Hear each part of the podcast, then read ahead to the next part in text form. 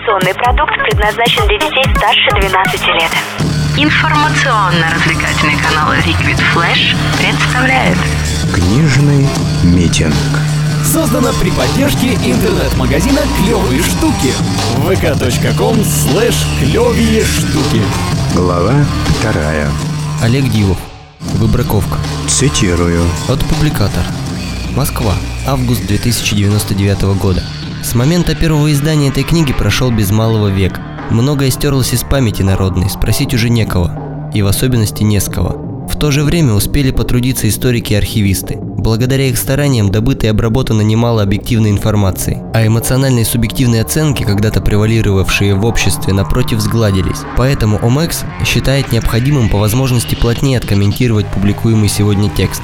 Мы нашли, как нам кажется, самый удобный для читателя вариант – нам представилось разумным отказаться от большинства напрашивающихся сносок, оставив лишь самые необходимые, и реализовать пакетный метод подачи справочного материала, когда развернутым пояснением снабжена книга в целом. Комментарии, составленные по заказу Амекс группой ведущих исследователей, нужны отчасти и потому, что выбраковка изначально не претендует на статус энциклопедии жизни в Славянском Союзе. Некоторые описанные в книге реалии, вполне понятные современнику по контексту, могут показаться вам странными или просто невозможными. Как именно работать со справочным блоком? Читать ли книгу насквозь, а потом уже вникать в тонкости или периодически обращаться от художественного текста к соответствующим разделам, помещенным в конце тома, лучше всего разберется сам читатель. Ты читал эту книгу?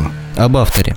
Олег Игоревич Дивов родился в Москве 3 октября 1968 года в семье потомственных художников-реставраторов Третьяковской галереи. Профессиональный литератор, с 14 лет публикуется как журналист. Служил в армии в период с 87 по 89 годы сержантом самоходной артиллерии большой мощности.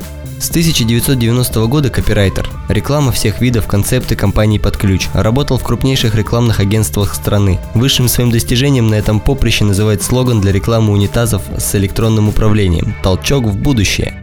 Лучшим коммерческим проектом участия в обороне Московского Белого дома в 1991 году. Летом 1995 Дивов в пятый раз уволился по собственному и с тех пор нигде не работает. Первый крупный художественный текст, фантастический триллер «Мастер собак» опубликовал в 1997. В 1991 году за академические задолженности, 16 хвостов и хроническое непосещение занятий отчислен с третьего курса журфака МГУ, Международное отделение телевидения. Олег Дивов – лауреат почти всех профессиональных премий, от престижного странника до таких экзотических призов, как Гран-при несостоявшегося конвента Фанкон 2000 или почетная грамота Харьковского университета внутренних дел. Единственный роман Дивова, никогда не входивший ни в какие номинации, это «Лучший экипаж солнечный» 98 года. По версии самого автора, потому что там слишком много ругается матом. У Дивова опубликовано свыше 20 томов без учета переизданий. Это только романы и повести, не считая рассказов. Автор входит в редакционную коллегию коллегию журнала «Если» и жюри мемориальной премии Кира Булычева, член Союза литераторов России и Совета по фантастике и приключенческой литературе при Союзе писателей РФ.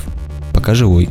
А вот еще... Участковый Мурашкин лениво брел по вверенной ему территории. Задворки второй Фрунзенской всегда считались относительно спокойным местом, а теперь здесь можно было вообще помереть с тоски. Особенно если в твои обязанности входит защита правопорядка. Мурашкин учтиво раскланивался с сидящими на лавочках бабушками и улыбался детишкам, которые весело махали ему руками из недр кукольно-ярких игровых городков. В какой-то момент участковому повезло. Знакомый мужик ковырялся в двигателе москвича, но поломка была пустяковая и в волю почесать языком не получилось.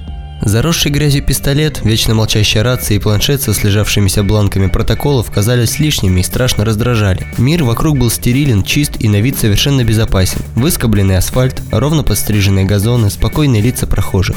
Мурашкин заглянул в пару магазинов, поболтал с сонными по случаю дневного безлюдия продавцами и окончательно сник. Уселся на лавочку в сквере, закурил и в легком отчаянии подумал, что опять ему совершенно нечем заняться. Другой бы на его месте радовался, но участковый Мурашкин был, на свою беду, человек долго. Он с детства уяснил, что добро просто обязано иметь кулаки, и если ты за все хорошее и против всего плохого, нужно что-то делать. Поскольку никаких особенных талантов за Мурашкиным не числилось, он реализовал тягу к переустройству мира самым естественным образом. После армии пошел в милицию. И только-только почувствовал себя на своем месте, как в стране грянули перемены. В первые дни казалось, что новая власть своим знаменитым указом 102 выплеснула на улицы волну насилия. Но волна довольно быстро схлынула и уволокла с собой почти весь тот контингент, что мешал нормально жить как порядочным налогоплательщикам, так и участковому Мурашкину в их числе. Нужно отдать должное проклятым выбраковщикам. Они причесали город очень частым гребнем. Из тех, кого забраковали, не вернулся никто.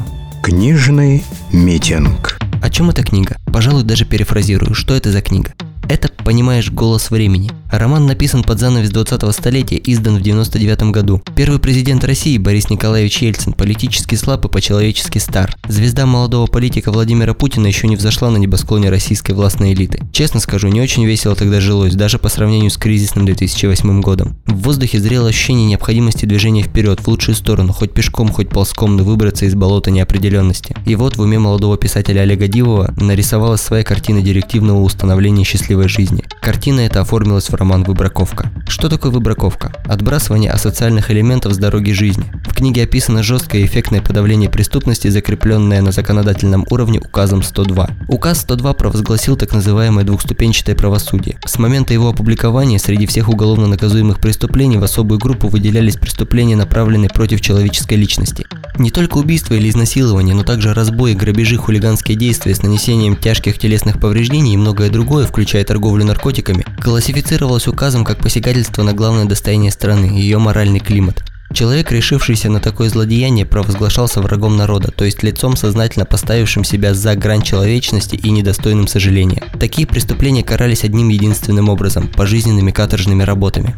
Во вторую группу выделялись преступления, характеризованные емким термином «подрыв экономики». Здесь соседствовали уклонение от уплаты налогов в особо крупных размерах и примитивный рэкет, торговля контрафактным товаром и производство оного, несанкционированный вывоз капитала за рубеж и далее по пунктам. Эти преступления также вели прямиком на каторгу. Третье по счету уголовное преступление или просто следующее для тех, кто уже сидел за десятое по счету, каралось пожизненной каторгой. А если гражданин не был склонен к уголовщине, но вел антиобщественный образ жизни, например, жестоко обращался с детьми, продавал свое тело за деньги или любил в пьяном виде подраться, его дважды предупреждали, что он плохо кончит, а на третий раз отправляли все туда же, в лагеря. Защитой интересов общества в рамках указа 102 призвана была заняться совершенно новая структура, подведомственная председателю правительства. Структура называлась Агентством социальной безопасности. Оперативный состав АСБ назывался просто и лаконично – выбраковщики. Для сокращения времени процессуальной деятельности выбраковщики доказывали вину своих визави по ускоренной программе. Достаточно было добиться личного признания, в том числе и с применением психотропных средств. В этой замечательной организации работает главный герой, оперативник П, то есть Павел Гусев. События происходят в момент, когда основная волна санации общества уже произошла. Полиция изнывает от безделия, пьяных развозит по домам городская служба доставки, а выбраковщиков отправляют на отстрел одичалых городских собак. На волне кажущегося благополучия Гусев узнает, внезапно и совершенно случайно, что готовят новую смену выбраковщиков, причем в больших количествах. И на вопрос, для чего это нужно в благополучное, мирное, беспреступное время, в Гусевскую голову приходит только один ответ – для того, чтобы избавить общество от эмоционально истощенных, находящихся на грани, а порой и за гранью психических расстройств солдатов недавней войны за спокойствие сограждан.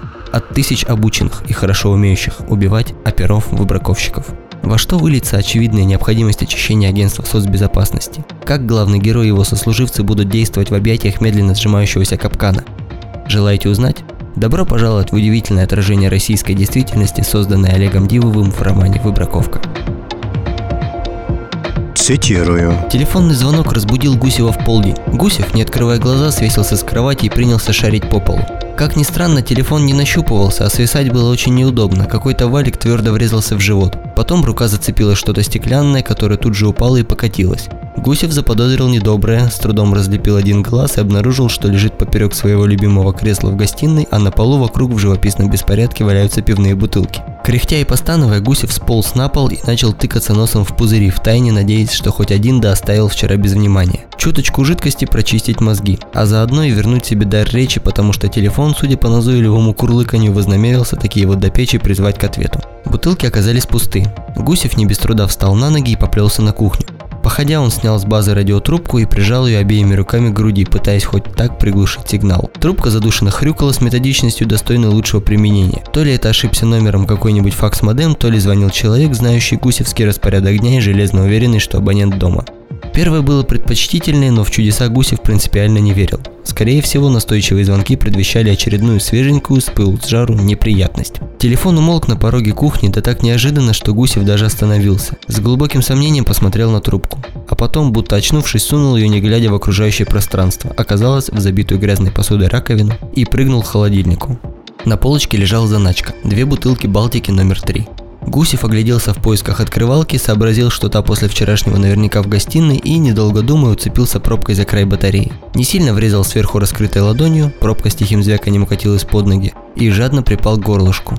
Через несколько секунд бутылка опустела наполовину, а в глазах человека появилось более или менее осмысленное выражение. Гусев тяжело выдохнул, уселся за кухонный столик и мысленно обложил последними словами гадину, разбудившую его раньше времени. Ни особого похмелья, ни физической разбитости Гусев не ощущал. Он просто все еще был здорово пьян. Оставалось только допить пиво, раздеться и лечь в кровать. Хотя бы часика на 3-4. Инструктаж перед ночным в 17. Хотя, какое это ночное так, зайти отметиться, нет больше тройки Гусева. И когда ему теперь дадут хотя бы одного стажера, черт его знает. А в одиночку выбраковщика никто на работу не пустит. Мало ли что ему в голову взбредет.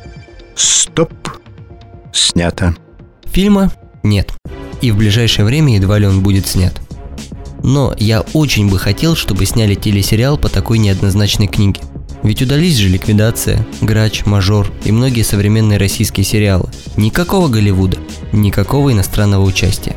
Это блюдо, которое пойдет под водку, а не под виски. Такой сюжет в России всегда найдет своего поклонника, и бешеный успех был бы гарантирован. Кстати, вспоминая ту же любимую мной ликвидацию. Владимир Машков отлично подходит на роль главного героя, и спецэффектов особо не потребуется. Только от осознания масштабности дела, которое провернули в многострадальном нашем государстве, у мурашек под кожей дух захватывает. Эх. Как правило, я всегда разделяю четко. Книгам книжное, фильмам фильмово. Но в данном случае, откровенно и без ложной скромности скажу, я хочу экранизации романа «Выбраковка». А вот еще... Гусев, помолчи. Я же тебе докладываю. Имеется выбитая дверь, за ней два трупа, мужской и женский. Значит, женщина – хозяйка квартиры, мужчина – ее сожитель. Еще имеется девочка пяти лет, дочь хозяйки, живая. У нее глубокий шок. Судя по всему, имело место изнасилование. Гусев хотел было ляпнуть. Хорошо погулял участковый Какашкин, но быстро прикусил язык. Он уже догадался, что к чему. Случай был в каком-то смысле типовой.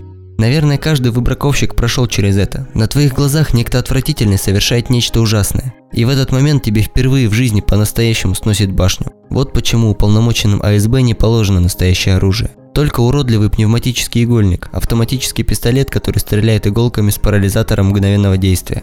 Кстати, побочный эффект этой мгновенности – адская боль. Малость химики перемудрили. Наверное, у них тоже были личные счеты с врагами народа. Факт, что насильник – сожитель хозяйки, не вызывает сомнений, объяснил Ларионов. Мурашкина подобрали в совершенно невменяемом состоянии, и он еще долго ничего рассказать не сможет. Да и нечего тут рассказывать, и так все ясно. Зашел для профилактической беседы, что-то услышал, позвонил, не открыли, вышиб дверь. Ну и так далее. Нервы сдали у мужика. Клянусь, я его очень хорошо понимаю. Ничего, подлечится еще послужит. Гусев хмыкнул, но от комментариев воздержался. Понятно было, что Ларионов своего подчиненного не сдаст, тем более считая его ни в чем не виноватым, а просто человеком, попавшим в беду. Но снова давать ему в руки оружие и власть?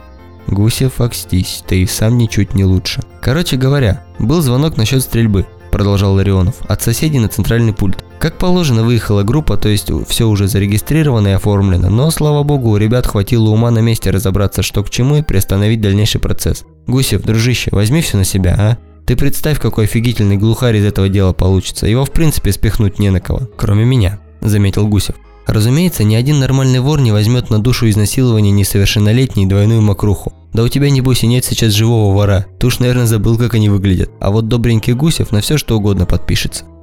Ну, как говорится... Бабушка и котик. Да. Серьезная книга. Пока будет перевариваться, нужно обязательно найти либероидный антидот почитать, дабы не увлечься и не потерять объективности. Через силу, но влить и желательно качественный. Как в ночь после грандиозной пьянки встать и выпить через силу трехлитровую круху воды. И болеть головой с утра, но утешать себя мыслью, что без этого она болела еще больше. И за пивом не идти принципиально. Полосатый жираф Алик. К сожалению, всех законопослушных это всего лишь фантастика. А так хотелось бы хоть остаток жизни прожить защищенным от любой нечисти. Обманываешь, ловчишь, воруешь, наезжаешь на того, кто слабее, изволь принять укольчик дознавателя. И сам все скажешь. И пойдешь туда, где и место нечисти. И замечательно заканчивается предисловие. Концепция выбраковки родилась у автора в 1994 году в результате продолжительных бесед с немолодыми или откровенно пожилыми людьми. Всем старикам России, потерявшим себя в вихре эпохи перемен и мучительно ищущим выход, я посвящаю эту книгу. Дива Ди. Неоднозначно. Да, совсем все не так уж однозначно. Ну, Дивов же и показал.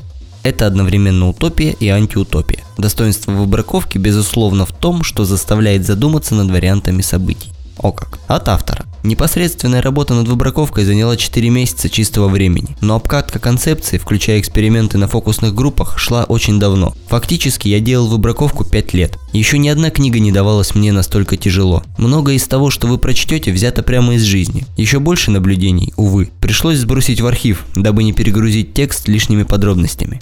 Далеко не все персонажи вымышленные, а некоторые образы созданы другими авторами. Далеко не все ситуации – плод воображения литератора. Некоторые из них подсмотрены также не мной, а рассказаны заслуживающими доверия и компетентными в своих областях людьми. Поэтому я хочу провести четкую разграничительную линию между фантастикой и реальностью, пояснив откуда что взялось. А читателю этот набор копирайтов, надеюсь, покажется забавным.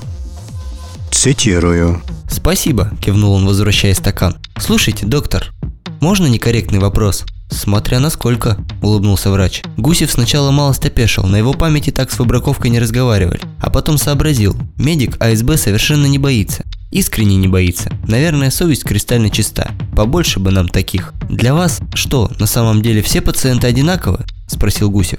Разумеется. Я же клятву давал. Клятва штука хорошая, но если по-человечески. В любом случае все люди разные, и кто-то вам окажется симпатичен, а кто-то наоборот противен до отвращения. Как вы с этим справляетесь? Поначалу старался абстрагироваться, подходил к вопросу с точки зрения долга, а потом, наверное, привык. К тому же больного легко пожалеть, какой бы он ни был скотиной. Больные все страдают. Пожалеть. Гусев покивал своим мыслям. Пожалеть. Я, кажется, понимаю, догадался врач. У вас схожая проблема. Гусев замялся. «Да как сказать?» – пробормотал он. Вряд ли. Медик иногда вынужден жестко себя вести с пациентом, даже причинить ему боль, чтобы тот потом выздоровел. А мне а нам приходится делать больно одному человеку, чтобы стало хорошо другим. Не вижу особой разницы, твердо сказал врач. Наверное, она в том, что мы специально учимся не жалеть своих клиентов. Даже провоцируем их на драку, чтобы не было стыдно. А мне кажется, еще бы вы их жалели, перебил врач. Так и рехнуться недолго. Вот оно новое поколение, мелькнуло у Гусева. Допрыгались. А рассказать моему старику помрет от счастья. Нет, ошибся я, таких нам даром не надо. Вы еще молодой. Сколько вам, простите? 22. О, Гусев улыбнулся. Все бы отдал на свете, чтобы мне сейчас было 22. А вам где-то 40. Но в любом случае вы мне нисколько не противный коллега. Ну, я ответил на вопрос, не так ли? Гусев задумчиво кивнул, выбрался из фургона и остановился, придержав дверь. «Вы гораздо проницательнее, чем мне показалось на первый взгляд», – сказал он. «Я действительно хотел убедиться, что не противен вам. Спасибо за помощь, спасибо за внимание. Совет хотите? Полезный для жизни. Никогда Понимаете? Ни при каких обстоятельствах не называйте выбраковщика коллегой. Мы с вами оба работаем на государство, но заняты совершенно разным делом. Кому как? Большинство из нас хотя бы раз в жизни участвовали в домашних кухонных посиделках с разговорами за жизнь. С долгими спорами до хрипоты, с перебиванием друг друга с алкогольным допингом или без него, но практически всегда тема политики в таких разговорах присутствовала. Кому на Руси жить хорошо? Как попасть в эту категорию? Кто мешает жить хорошо конкретно вам?